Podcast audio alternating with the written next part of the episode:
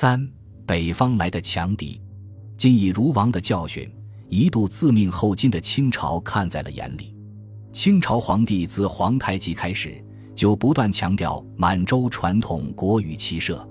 相传，在北京日坛附近的教场，立过一块石碑，碑文大意如下：晋王于学习汉人风俗，以致逐渐文弱，终为蒙古所灭。我朝自关外入主中原。即因人民习武善战，故能一举灭明。凡我满人以今人为前车之鉴，误导夫者，如能保持原有风气，实免为人破灭。从女真到蒙古，从蒙古到清朝，为何北方民族对汉化的陷阱，总是既恐惧又身不由己沉溺其中？马克思的名言：“野蛮的征服者总是被那些他们所征服的民族的较高文明所征服。”这是一条永恒的历史规律，常被当作标准答案。不过，今日流行文化相对论、进化论意义上的文明和野蛮绝对界限日益模糊，具体问题还需具体分析。英国哲人穆勒认为，不论是自然人还是社会人，追求的终极人生目标都是快乐的最大化，而快乐有质量之差。学会欣赏和享受高质量快乐的人。很难放弃并转而追求低等快乐。叛逃匈奴的汉人提醒单于：汉人的增序不如粘球便于驰骋；汉人的佳肴不如干酪食用便捷。缺特勤卑，叮嘱突厥子孙千万小心唐人的甜言蜜语、金银锦缎。这恰恰证明，对于被排斥在发达农耕社会边缘的人群来说，这些单凭感官就能体验到的诱惑，委实难以抵抗。由俭入奢易，绫罗绸缎，纵马驰骋一蹭就破，却比兽皮缝制的衣袍华丽舒适；青瓷白瓷，行军途中一颠就碎，却比木盘木碗赏心悦目。品味再精致一点，自然觉得风吹草低见牛羊不如金缕小店花草豆，翠绦更结同心扣。对征服了中原富庶之地的女真人来说。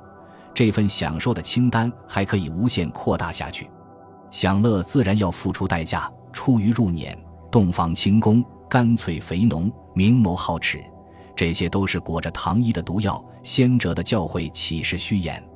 当然，耳目口腹之欲只是一方面，可谓是自下而上的，还有自上而下的。金朝废掉刘裕的傀儡政权，直接统治中原地区，女真人大批迁徙进入汉地。要建设和统治这样一个超不足的复杂的政治体，原来那些约法三章的简陋习俗、哥哥弟弟的亲缘关系都不太管用。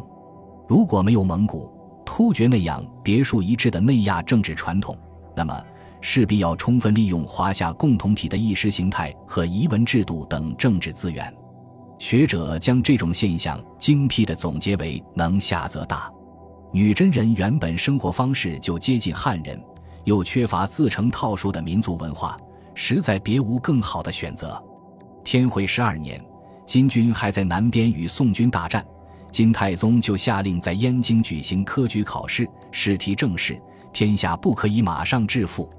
金史还记载：某日，金世宗外出春猎，两个皇家侍从寝殿小底驮满酒箸，太子侍读完颜匡在队伍后方窃窃私语。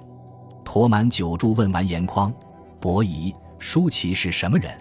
匡回答：“孔子说是求仁得仁的圣贤。”九柱反驳：“汝等只知道读死书。”伯夷、叔齐抛弃家人，又拒绝归顺周朝，也算仁者吗？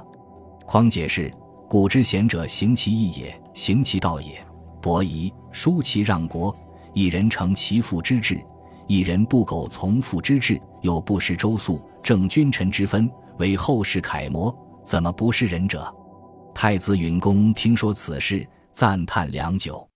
驮满九柱和完颜匡都是纯粹的女真人，儒学探讨却能够达到这样的层次，既说明女真人儒染华风之身，也说明儒家那套君臣父子的政治伦理，恰恰满足了金朝弥缝民族裂痕的统治需要。不过，这些满口孔孟之学、君臣大义的女真人，大概不会想到，本朝开国之时，大将年寒打下曲阜，听说宣圣陵里面埋了不少财宝，差点就挖开了孔子的墓。这件事其实也才过去了不到半个世纪。总之，女真的文弱化和武力衰退，乃是自然进程与人为设计共同作用的结果，在绝大多数情况下是不可逆的。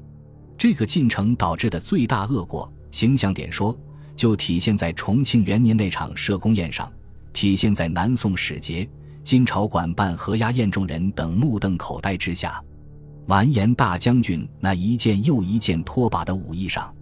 不过，承卓使团绝不是为了看女真人出洋相才专程赶来中都的，除了履行外交礼仪，他们负有更加严肃的政治任务。就在上一年大安三年。南宋派往金朝恭贺魏少王生日万秋节的于荣使团，眼看就要抵达中都，半路竟遇到河北地区进入最高警备状态，铃声迅疾，一马交驰，溃军累累。他们一打听，原来漠北一支强悍的游牧部落，鞑靼的军队已经打到了西边的宣德附近。前不久，倒霉的高丽使团误打误撞邂逅来敌，全团尽没。使命虽要紧，也不能白白送死。于荣使团只好原路退回。这种事可谓破天荒头一遭，不可一世的金朝竟然被逼到如此窘迫的境地，极大的激起了南宋君臣的好奇心。贺征旦的承卓使团就负有明确的情报搜集任务，渡过淮河，进入金朝境内。程卓一行特别留意沿途战略物资和人力的价格及供给状况，同时要打探一下北方战线的形势。十二月九日，程卓使团进入南京开封府，也就是北宋的故都汴京。听负责招待使团的人说，鞑靼军队刚刚退回漠北，来年初春估计还要南下。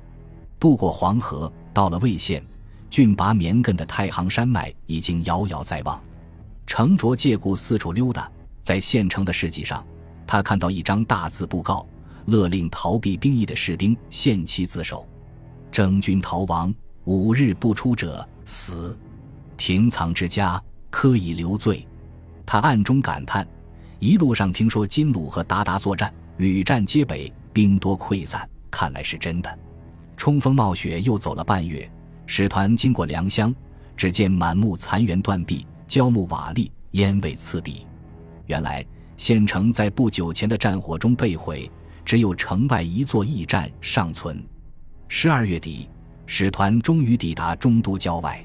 不料，招待使团下榻会同馆的金方人员，带着程卓等人绕了一个大大的弯路，行去木间十余里，才从南门入城。后来，程卓打听出，外城西南角也被鞑靼人打坏，还没修葺好。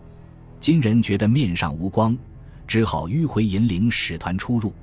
次年正月，使团冒着风沙返程，程卓又在真定看到金朝催发壮丁北上，加固中都城，同时往中都运输粮草的车队也络绎不绝。时限急迫，倒闭的驼兽草草往车上一扔，继续赶路。对南宋使团不合时宜的好奇心。心虚的金人显然并不欢迎。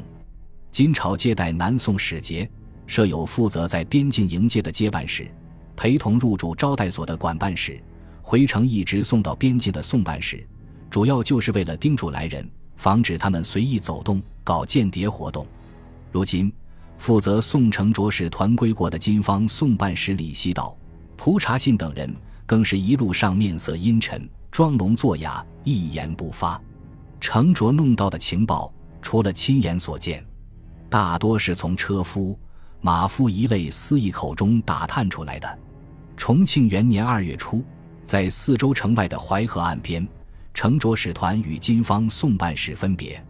此前宋金交聘，不但劝酒殷勤，临别时双方人员还要互道句儿言别，起声依恋，自此之别，善加保重一类的场面话，做依依不舍态。这类虚文客套，此番大概也免了。今人送南宋使团登舟，双方隔水默默长揖结缆发船。尽管如此，乘着使团实在不虚此行。